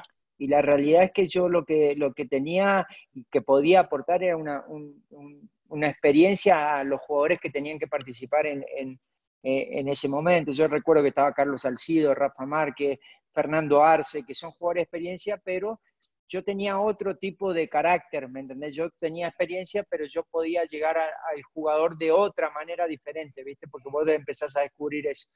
Pero me tocó vivir una etapa rara, Claudio. Yo tuve tres entrenadores en cuatro partidos. No es algo lógico y normal. ¿Entendés? Eh, la realidad es esa. eh, con el Chepo yo llegué, jugué un partido amistoso, después jugué dos partidos y ya lo cambiaron. Y ahí empezó a, a tambalear la selección y, y- y después, bueno, entra Bucetich, eh, entra Tena y, y- Tena se va y entra Bucetich. Entonces no es algo normal. ¿Me entendés? Lo que Claro. yo viví en la selección no es algo normal y ya no, no pasa si te pesa o no. Pasa por los momentos. Ya es un Claro. momento de crisis enorme. Y, y bueno, nada, a esas cosas vos le tenés que afrontar de la mejor manera, pero no son buenas, no va, no, no va a salir algo bueno. Eh, y bueno, pasó todo lo que pasó. Pero lo de Santiago es diferente, ¿sabes por qué? Porque Santiago de, llegó a México de los dos años, eh, se ha criado prácticamente. Yo creo que eh, él Claro. tiene- es argentino porque nació en Argentina, pero vivió toda su etapa en México y, y- y la realidad es que ama este país, eh, ha tenido la oportunidad de, de estar con selecciones en juveniles, el proceso que tiene que tener un chico eh, en un país lo, lo ha tenido. Sí hemos tenido acercamiento de parte de la selección argentina, de, de Fernando Batista, eh, para, para ver cuál era la situación de Santiago, si tenía ganas y demás. Son decisiones muy personales. La verdad Claro. que yo uno como padre puede, puede decirle un montón de cosas, pero el que decide o el que siente es él. Pero yo Te creo que podría no- preguntar, no, Chaco, no va a haber Chaco, duda, te ¿eh? puedo- no va a haber duda. Te yo puedo creo que se va- preguntar, ¿qué te Sí, gustaría dime. a ti?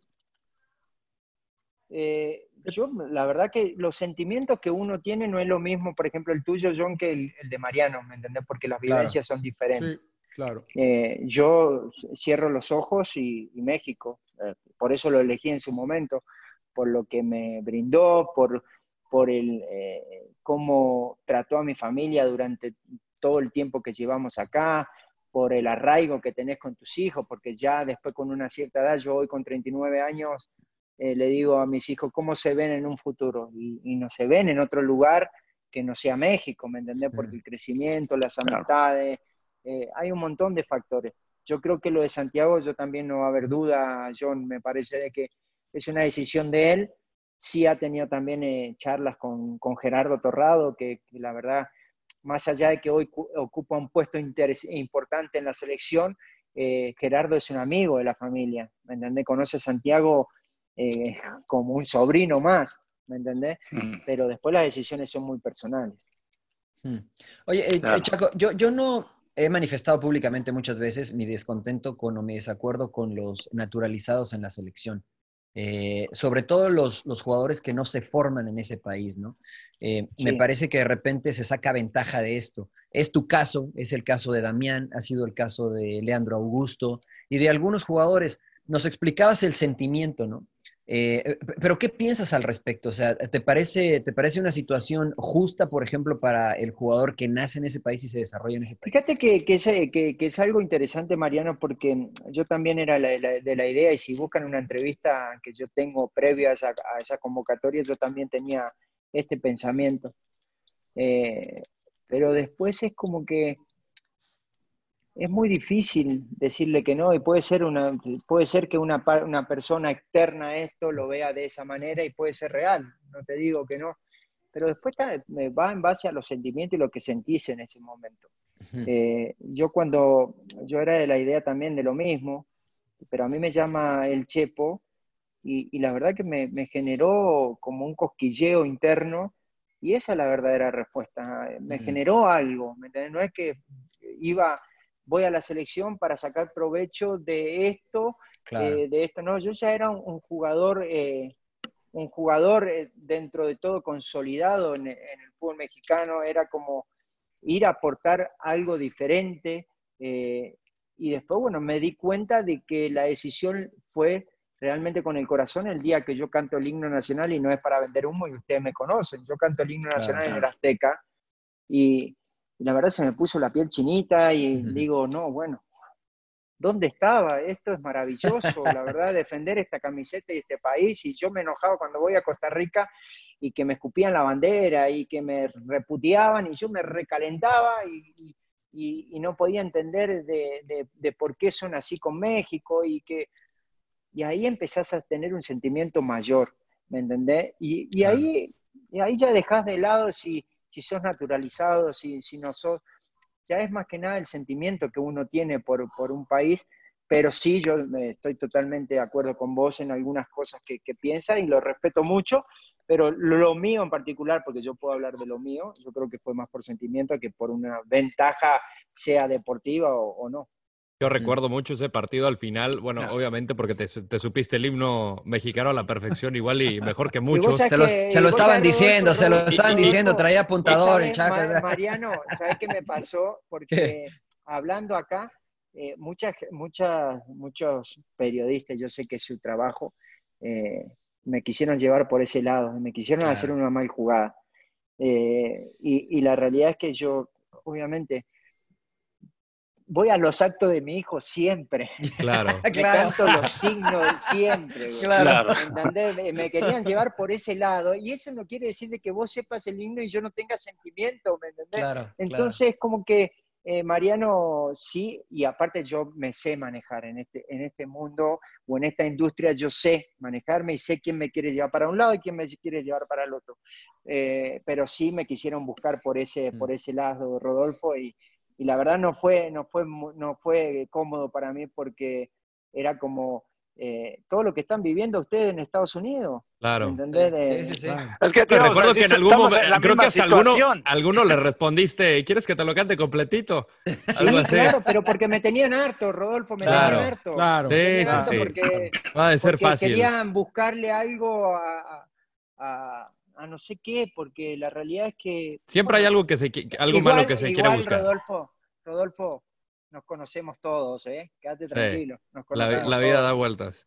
No, y al final con. Gurbitz, este, recuerdo también después de la entrevista, porque me acuerdo que el partido lo vi por Televisa, y, y Gurbitz te, te hace la pregunta y, y te expresas muy bien, porque hablas de, de mi país, ¿no? Ha- Hablas de mi país, México, porque tienes Es que- tu carrera y sientes la camiseta y, y ahí, ahí se ve, ¿no? Se, se nota luego, luego cuando alguien está, digamos, tomándolo por la tangente y, y- y vende humo.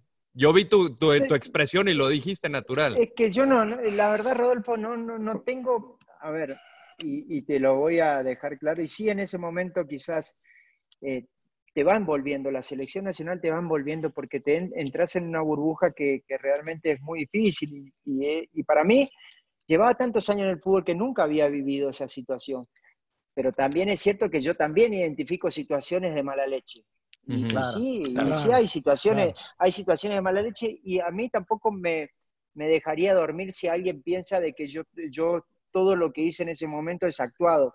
La verdad, el que piensa de esa manera, lo, respe- lo respeto y nada más, pero la realidad es que después con el tiempo uno... Yo lo vi que lo cosas- sentiste, que lo sentiste va- natural, que el- te estabas expresando, o sea, porque lo sentías. Y es difícil de, Bueno. de engañar. De fingir. Y hoy, y hoy con- fíjate que con el tiempo quizás las cosas se van acomodando. Hoy mi hijo tiene la oportunidad de decidir, De los y dos. lleva genes míos, lleva sangre mía. Entonces Claro, ahí claro. te va también, te puede dar eh, un, y no quiero envolver a él en esto, pero indirectamente con el tiempo se van acomodando las cosas del sentimiento que, que uno tiene, la familia en general por México. Lo que ¿me transmites? ¿no? Lo que transmites a la familia.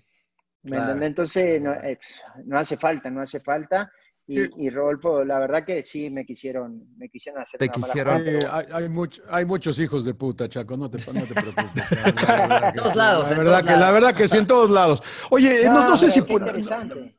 no sé si puedas, Chaco, desde afuera. eh, que- no hay muchos delanteros como tu hijo en México. ¿Cómo lo ves tú? ¿Cuál es tu punto de vista? Si puedes verlo como eh, analista más que como papá. Mira, yo, tiene, yo creo que él tiene muchas cosas por aprender, la realidad es esa. Eh, también es cierto de que es un chico que, bien lo dices, no hay muchos. Hoy buscamos, eh, si buscas el mercado mexicano, Raúl Jiménez, Chicharito, Macías, Macías. eh, Henry Martin, pero con las características de Santiago, yo creo que Santiago se parece mucho a Raúl. A Raúl. ¿entendés? Claro, está muy fuerte. Es el, el más parecido a Raúl. Eh, pero recién comienza. La realidad es que volvemos a lo mismo de lo que te decía antes. No dejes nada al azar. No dejes nada al azar. Con eso y con lo que vos tenés como futbolista, eso ya es un ganar. ¿Va a ser difícil? Claro que va a ser difícil. Ojalá, ojalá y tengo un buen presentimiento, porque está Jaime Ordiale hoy en Cruz Azul y tiene un conocimiento amplio de, de las proyecciones y todo. Ojalá ellos tengan una, un lineamiento para una proyección de Santiago de aquí a futuro.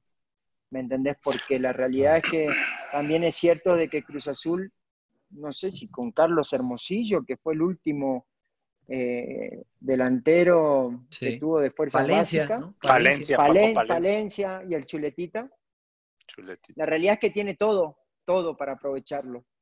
Y ojalá que lo vayan orientando y lo vayan llevando bien con un plan estratégico de qué es lo que quieren hacer. Chaco, tú le tienes fe. Perdón, Chaco, este, tú le tienes fe, por ejemplo, ahorita que estás hablando de tu hijo y a Cruz Azul también, tantos años sin salir campeón. ¿Tienes fe Fíjate que, que, que- ¿Qué pasa que- con, que- ese campeón pinche, ahora con sí. ese pinche Cruz Azul? man? ¿Qué pasa con ese pinche Cruz Azul? No, es que, ¿sabes lo que pasa, Claudio? Que la realidad es que si vos te pones a pensar, y, y- y todos conocemos también la... la- Es que está cabrón ¿Cómo todo se- lo que le ha pasado, ¿no? Desde Sí. que perdió la final contra América es increíble, ¿no? Estando a Sí, un minuto. ¿no? Sí, pero yo lo veo del otro lado y siempre cuando yo estaba ahí lo veía de del otro lado. Sí es increíble lo que le pasó, pero también puede ser increíble si vos lográs pasar esa barrera, ¿me entendés? Claro. Eh, y yo creo que hoy, más que nunca, estoy convencido de que si hay un proyecto que vos lo vas llevando de la mano y del crecimiento del chico, a ver, ¿por qué te digo esto? Si vos decís a Santiago, yo quiero que Santiago dos o tres años, que hoy se vaya formando jugador y que tenga Caraglio adel- adelante y que tenga Caraglio y que tenga Caraglio y de repente Santiago entra y que tenga Caraglio y Caraglio. y- Ahora, si vos tenés Caraglio, después tenés a Cauterucho, después tenés a Angulo y después tenés a Santiago, a ver, decime y, y dejarle, darle la posibilidad al chico que crezca. Yo no voy a esperar hasta los 24 años que Santiago empiece a tener continuidad. Claro. Yo no estoy pidiendo que le regalen nada, sino que vos me des el lineamiento que vas a llevar con él. ¿Me entendés? Porque nosotros sabemos de que si hoy Santiago está, está en una América, con, en una América del Piojo quizá tenga más participación, si está en un Pachuca, de, de, de cómo trabaja Pachuca con los jóvenes santos, eh, quizás esta, esta problemática no lo tenéis, no te acerca, pero yo creo que hoy, eh, estando Jaime, creo que acercó más esa, esa ayuda y el crecimiento de Santiago, de, proyectarlo a, a, que no quede solamente en una promesa. Eh, yo entiendo un poquito del juego, entiendo un poquito y yo voy a defender los intereses de mi hijo sin presionarlo ni nada por el estilo. Tampoco quiero que nadie le regale nada, pero tampoco quiero que le saquen oportunidades, ¿entendés? Claro. Eh, y, la, y la realidad es que tengo muy buenas conversaciones con, con, con, con Jaime, con Jaime Ordiales, eh, pero también es cierto de que hay, hay situación externa de que también te tienen alerta, porque la realidad Claro. es esa, eh, más allá de que queremos y amamos a Cruz Azul y todo, también nosotros tenemos que pensar de que, que, hay cosas que, que no son buenas, pero bueno, él lo único que tiene que hacer es enfocarse en trabajar, en entrenar, y después, bueno, yo teniendo un pequeño conocimiento y sin él teniendo representante, tratar de buscar lo mejor para él. Hablando, Oye, Cha- ah, perdón, adelante. perdón, No, príncipe. No, dale, dale, dale, dale. Dale, dale, dale, dale, dale, dale. No, que, No, que- no, que Jaime, hemos hablado en este espacio eh, que a veces falta que los equipos reconozcan a sus figuras, ¿no? Eh, a lo largo de la historia creo que hay pocos eh, en México y quizá en el mundo, ¿no? Que, que, que no le reconocen los momentos. Yo a ti te considero un ídolo de Cruz Azul porque la la manera en cómo la gente coreaba tu nombre no se le da a, a cualquier hijo de vecino, ¿no? Te ganaste tu lugar y, y creo que la gente, una gente que, que estaba vacía de títulos, encontró en ti una gran figura y eras el estandarte del equipo, igual tú, Corona, qué sé, qué sé yo. Pero me remonto a la despedida que tuviste. eh, fue muy emotiva y, tuviste un homenaje con Calero. Y, me hablas de momentos. ¿Qué, ¿Qué fue ese momento para ti? El estar rodeado de amigos, el decir eh, por fin adiós a, a la cancha. Eh, todo este tipo de circunstancias que me imagino te pudieron haber pasado igual y no, no sé, por la cabeza. Pero ¿cómo fue para ti ese momento? Sí, no, fue todo. Eh, soy muy meticuloso con las cosas y quiero que salga toda la perfección. Y la verdad que la previa, más allá de que mucha gente te dice disfrútalo, muy pocos tienen esta. Te lo juro, por, Imposible. te lo juro por Dios que eh, normalmente le das a una empresa que haga los, el tema de los contactos y le das los nombres y demás. Yo llamaba a todos, te lo juro. Para confirmar. Era como, era como que quería que salga todo bien, pero de repente había situaciones que no estaban en mis manos, ¿me entendés? Y yo, la verdad que cuando hago la lista y hablo con los jugadores, porque hago una lista y hablo con los jugadores, sí, pero no te podían prometer que de acá a dos meses o tres meses puedan tener, por ejemplo, el caso de Paco Gemes. Paco Gemes yo quería que esté porque lo que representa en un momento de mi carrera, en el final, y, y la verdad que yo creo que me llevó bien y, y me valoró, más allá de que por ahí había otro jugador que tenía más intensidad que yo, pero yo le podía aportar otras cosas. Y él me dice, mira, yo tengo trabajo y es muy difícil que esté. Y entendía, Luis Amaranto Perea también estaba como auxiliar técnico de, de un equipo, Carlitos Tevez, que me dijo que sí, a los días, no a los días, dos días antes de- de- de- del partido me dijo, no, mira, gordo, no puedo ir porque hay una situación así. Entonces, como que era como decir, puta madre, el Cuau, el Cuau ni me avisó, ni me avisó que no podía ir, el cabrón. Le digo, ¿y Cuauhtémoc? Pues Germán Villa, ¿viste? Y le digo al gordo, gordo, ¿y el Cuau? No, no sé. Iba a venir, me dijo que iba a venir, estuvimos esperando y nunca apareció. ¿Me entendés? Cosas, viste, que son Sí, sí, sí. detalles. Eh, pero bueno, después, eh, con el, eh, después hablando con mis amigos y, y tenía que estar la gente que, que estuvo y lo- la disfruté, pero sí fue muy emotivo porque se te pasa en, en un partido de fútbol, se te pasan muchas cosas en la cabeza. Claro. Y la realidad es que yo no pensé tener una carrera tan, tan larga, ah, tan, tan llena de, de emociones, porque a mí me tocó vivir cosas y cosas muy lindas, y especiales, el jugar con mi hijo, es- fue algo extraordinario, digamos, no sé cuántos tuvieron el privilegio de tener esa posibilidad de que en un momento yo como lanzador, como enganche, levantar la cabeza y tener de centro delantero a mi hijo, eso pasa en la quinta, Increíble. cuando vas a jugar contra, Claro, con los claro. amigos, en un asado, Claro. pero en una cancha de fútbol es muy difícil. Que te, que te convoque a la selección Maradona y que tenga de compañero a Messi, por ejemplo. Cosas locas, ¿me entendés? Te lo juro. eh, Se ríen y, y ya hoy haciendo un balance de todo eso y en ese Qué momento me privilegio. pasó. En ese momento me pasó. ¿Qué, qué más puedo pedir? Y la verdad que fue muy emotivo, fue muy lindo y fue como, como quería. Eh, estaba la gente que quería que esté, vinieron mi familia, mi- mis amigos de toda la vida, que todavía los mantengo.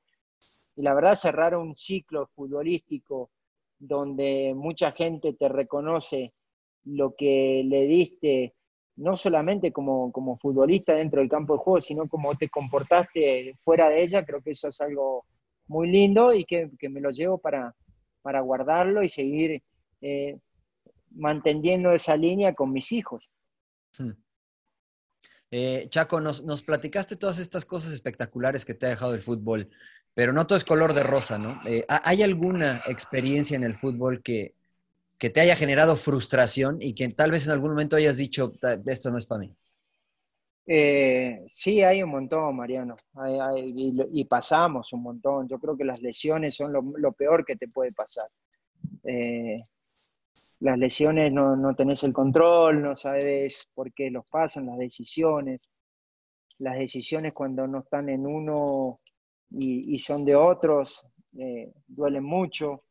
Eh, yo lo, lo que te puedo decir es que no sé si a mí lo que más me dolió eh, en términos generales, hay dos situaciones muy particulares. Una, la de, porque yo, yo no me hubiese comportado de esa manera, y una fue la salida de América. La salida de América creo que fue una de las que me empezó a, a, a decir, este es el mundo real, ¿eh? esta es la industria, esta es la industria. Si servís bien y si no, vas para, para afuera, buscamos otro. Y, y la salida de Cruz Azul también me dolió mucho. La salida de Cruz Azul creo que fue un golpe durísimo porque más allá de que amo a la institución, tengo un respeto enorme por el presidente, eh, la realidad es que, que yo, si estaba en ese momento siendo un director deportivo, yo creo que hubiese buscado la manera de, de que se terminase, no solamente conmigo, con el Chelito, con, eh, con Lupillo Castañeda, con Carlos Hermosillo, de otra manera, porque hoy yo creo que se necesita, hoy Cruz Azul necesita recuperar esa identidad, ese sentido de pertenencia. Si quizás no le estás dando en los resultados, en, el tema deportivo, buscar la manera de volver a las bases. ¿Cuáles son las bases? Ese sentido de pertenencia, esa identidad. ¿Y cómo lo generas? ¿Y cómo atraes de nuevo a la gente para que no se vaya alejando? Por esta cuestión que te diga la parte deportiva, creo que la gente quiere de que se vuelva a esas bases. Y eso me dolió, pero bueno, nada, quedó ahí y la verdad entendí la situación y todo. Eh, y, y, bueno, algo de, de lo que hablamos, eh, de lo que hablamos todos los días, lo de Morelia, lo, el, hubo un incidente en Morelia que fue algo que me marcó también mucho y que, que me arrepiento totalmente, que fue un momento malo, una decisión mala de parte mía, eh, de, de pegarle a ese aficionado que entró al campo de juego y, y la realidad es que después eh, no, estaba, no estaba nada bien. Oye, Chaco, eh, y volviendo un poquito a lo de Cruz Azul, eh, ¿qué, ¿por qué crees que no pueden ser campeones? Ahorita, ahorita agregando un poco a todo lo que mencionas, porque mucha Es gente habla muy del difícil, mental. John, es muy difícil. No, no, yo sé, yo sé, pero mucha gente me dice que es mental.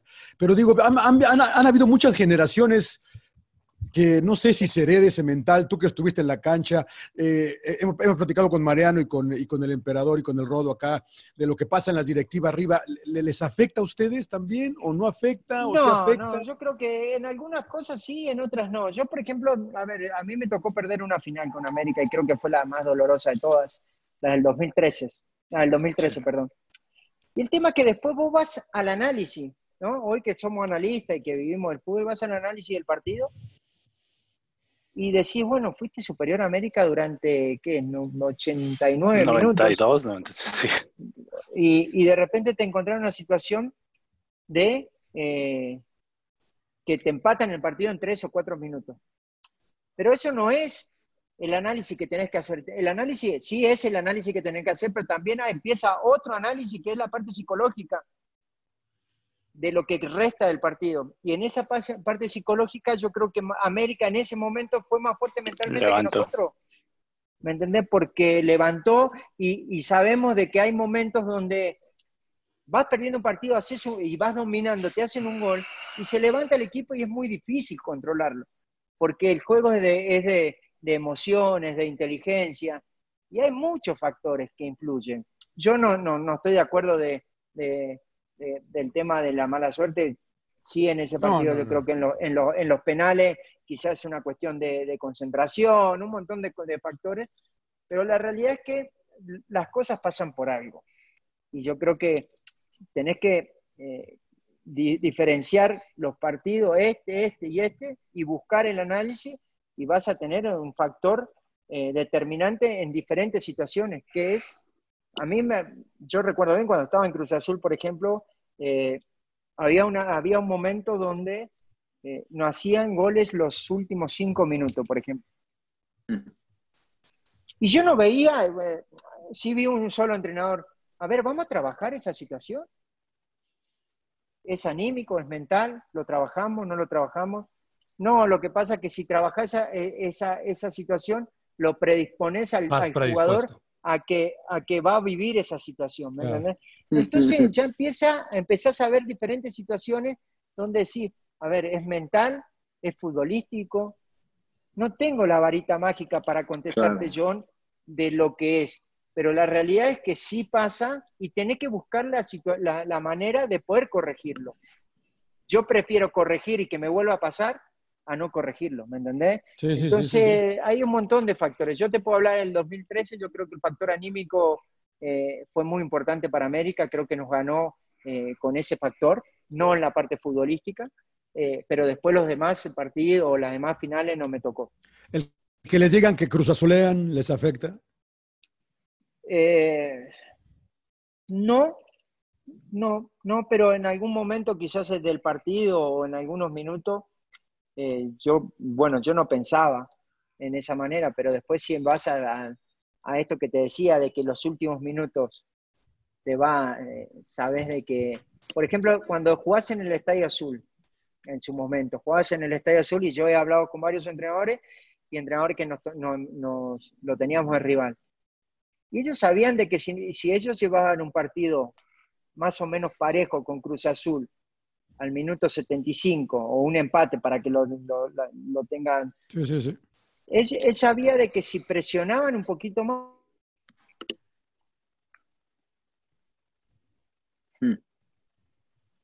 ¿Me escuchan? Ahí Sí, sí, está. sí, sí, Ahí estás, estás, Ah, porque está, que sí. medio que se cortó. Los últimos Sí, sí. minutos sabía de Ajá. que Cruz Azul, eh, inconscientemente, porque creo que no son los entrenadores, pero ahí juega el factor que decís, que por ahí, en ese momento, el recuerdo de todo lo que te dicen se te viene a la mente e indirectamente influye en, en la situación de ese momento.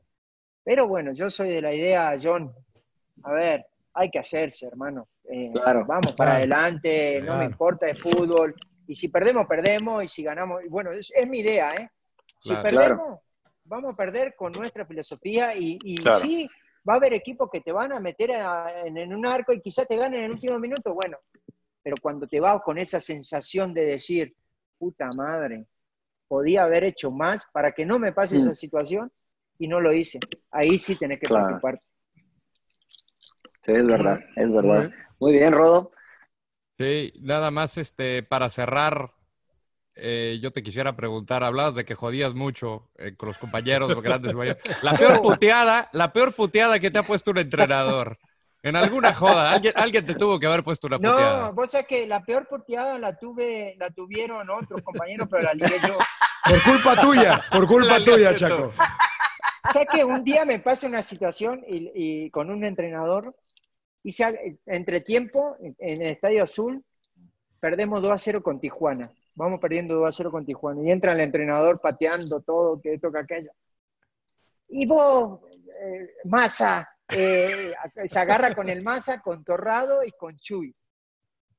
Ah, qué se piensa, que porque la, la experiencia, que, que, le dio una regañiza a los tres y terminando la regañiza le dije, y yo me, te juro por Dios, terminando la regañiza le dice, sale Chaco. a ver, tenía miedo, Chaco. Déjame si adivino el entrenador, Sergio Bueno. Lo, vas a adivinar, lo vas a adivinar. Sí, claro. Sí, porque fue algo muy, muy real, digamos, y, me sacó a mí. Pero sí, eh, bueno, eh, con Tomás también teníamos carácter muy, con Tomás eh, ve muy bien el fútbol, muy bien el fútbol. Yo creo que él es un técnico que podía, puede llegar a más si, sale de su zona de confort. Es su peor enemigo él, creo, ¿no? Es su peor enemigo sí, Si sale de su zona de confort porque me parece que ve muy bien el fútbol y analiza muy bien, pero bueno, no sé por qué no tiene ese crecimiento. Eh, pero a ver, con el profe Mesa me he enganchado muchas veces. Y, pero no, no, no. Con Paco Gemes, con Paco Gemes, en, un día en una, hay una, una, foto, yo discutiendo con él en el, él se me llama para hacer una modificación en el sistema táctico y me dice que yo tenía.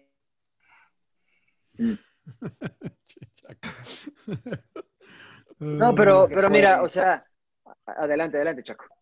sí, sí, sí. Un poco. Sí, ahí está, que te hablaba. Te hablaba la foto de Gemes, la foto, de, Gemes. Claro, nos reputeamos, nos reputeamos y yo sabía que con Paco era de, putearnos, porque él tenía un carácter fuerte y yo también, eh, pero siempre con respeto y todo, pero yo no, no tuve tantos problemas con entrenadores. Yo, era, yo soy muy de la idea de, de, conciliar, porque creo que todos vamos para el mismo objetivo, más allá de que después hay situaciones que sí te enojas y todo, pero no, no, no he tenido tantos problemas con los entrenadores.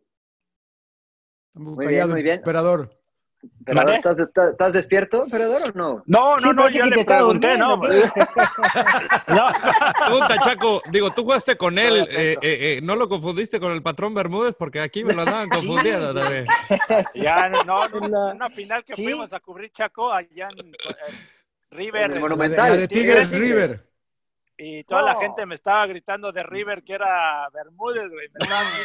No, no, mira, estábamos, estábamos a, nivel cancha, Chaco en la previa, y dice, oye, patrón, ¿por qué no te vas a la concha de tu madre, cabrón? Y nos volteamos a quién, güey. Pinche emperador es igualito, güey, al patrón de Boca, ¿no? Sí, sí, o sea que ahora sí, ahora viendo no te, perdón, no te quedó de ver nada, ¿verdad? Puse el desmadre, puse el desmadre, emperador, perdón. Estabas muy, estabas muy dormido, emperador. muy dormido. No, estaba atento, es que no me dejan hablar, cabrón. No, la, verdad que muy interesante, muy interesante. Eh, Chaquito, pues agradeciéndote, la verdad, este, Hola. la oportunidad. ¿Qué haces? Una entrevista con unos compañeros. Platicando. bueno, una, una, charla de amigos. Hola. Charla de amigos. De fútbol. Oye, oye, Chaco, antes de que te dejemos ir, hablabas de que te, ha costado trabajo la cuarentena, ¿no? ¿Qué has hecho? Yo sé, vos sabés que me volví, me volví un, empecé a descubrir eh, cada rincón de mi casa. Empecé a, eh, te lo juro, no sé si le pasa a usted a taladrar, sí, sí, por sí. ejemplo. Eh, sí. Em, eh, ahora sos MacGyver, ¿viste? Empezás a hacer de todo. sí, te lo juro, ¿viste? Que, empezás a descubrir cosas que no, no, la, no, no lo tenías en cuenta. Por ejemplo, la caja de herramientas. ¿Dónde estaba la caja de herramientas? Y al final no tenía caja de herramientas. ahí ya vas a comprar la caja de herramientas. ¿Me entendés? Ya empezás a, a, a, ver, a, ver un cuadro.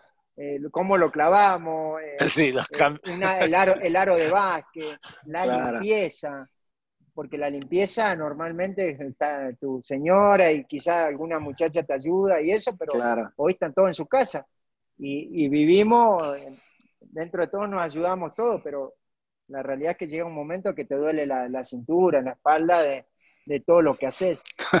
pero trato de, de pasarla bien. Eh, quizá mi esposa no, no la pasa nada bien porque ya tantos días encerrados juntos, es como que, viste, yo estoy arri- arriba y ella abajo. Cuando bajo ya sube ella y Ella sube. para no verlo. ¿viste? Te pasa eso.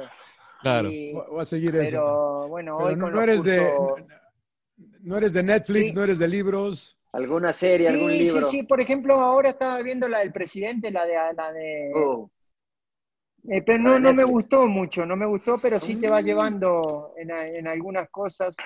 Eh, el otro día, bueno, me- se, me, se me dio, me hacen llegar amigos eh, una entrevista de- del Flaco eh, con el Vasco Aguirre, que habla mucho para los entrenadores también. Mm. Empiezas a, por ahí a la noche me agarra la, la- la locura y tenés algo en la cabeza y empezás a, a diseñar el entrenamiento, ya empezás a, a- a mo- manejar un poco más la computadora, qué es lo que pretendés, todo muy lindo, todo muy bonito, pero después lo tenés que llevar a cabo. La sí. Eso es lo más difícil, porque acá podemos hablar todo, tenemos una buena labia, pero Claro. tiene que convencer. Pero sí, trato de, de- de aportar eso. Soy mucho, ahora, me, me- bueno, me apareció con el tema de, de- de hablar con Santiago, todas sus cosas. Eh, en términos generales, soy muy ordenado en todo, pero esto ya es como que muy desesperante, ¿no? Tantos días y, Sí. y bueno, tratar de, de pasar. Ahora está lloviendo con todo, tenía, tenía ganas de entrenar y, y se larga a llover, pero sí, también tengo aplicaciones de, de bicicleta, de, de- tengo aplicaciones de, de hit, de, de entrenamiento, no, bueno. Pero la verdad que dentro de todo la pasamos bien, pero sí es como que, que es una situación diferente porque no, Sí. no, no vemos una, la- una luz Al no vemos una luz ¿no? y vemos cada vez en el mundo hay Peor, ¿eh? situaciones que, son, que están feas. Sí. Claro. Sí, sí, Entonces, Sí, sí. sí, sí. Chaco, eh, no sé si alguien Qué quiera bueno. preguntar algo más, pero Chaco, de mi parte ha sido un deleite. ¿eh? Ha sido una. Bueno, una- gracias. un- ha Placer, sido muy querido Chaco. entretenido platicarnos.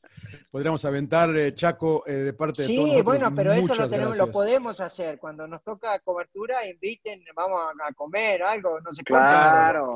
Claro que sí, Sí, Chaco. sí. claro, Lo Hagámoslo, que, pasa es que, hagámoslo. lo, lo que pasa es que de repente vas con eh, Gustavo Mendoza y con gente que no Claro. nos cae tan bien, entonces pues la verdad es que no nos podemos invitar. Mano, buen- habla mucho el saludos, Gus, cabrón. Hay, un grupo. Luego viene Rafa Sí, Márquez, sí. el malo. ¿eh? El malo, el Sí, chapa. pero la verdad que no- ojalá nos toque pronto de, de tener sí. cobertura. Ojalá. Quiere, Sí, decir de que va a volver el fútbol. Estaría interesante juntar a toda la banda y empezar a hablar de Sí. anécdotas, porque me, parece de que tanto eh, Mariano como, como el emperador tienen buenas anécdotas, anécdotas Sí, pero sí, usted sí, también. Rodolfo cuando cubría selección y usted Sí. también en partido y demás. Sí, sí, sí. La verdad sí, que, sí, sí. que sería una mezcla interesante, o mismo cuando está en la Ciudad de México, hacemos un asado en casa y Seguro. están invitados. y- Gracias. Y, nos reímos. Gracias. Chaco, muy Qué amable. grande, Chaco. Muchas gracias. Chaquito, fuerte abrazo. Paso. Chaco, gracias. Gracias, Chaco. Un gusto saludarte. Que estén Chaco muy bien. Chaco saludos. Jiménez. Puta grande. Fuerte abrazo. Suck it up, señores, sin llorar. ¡Cállese, carajo!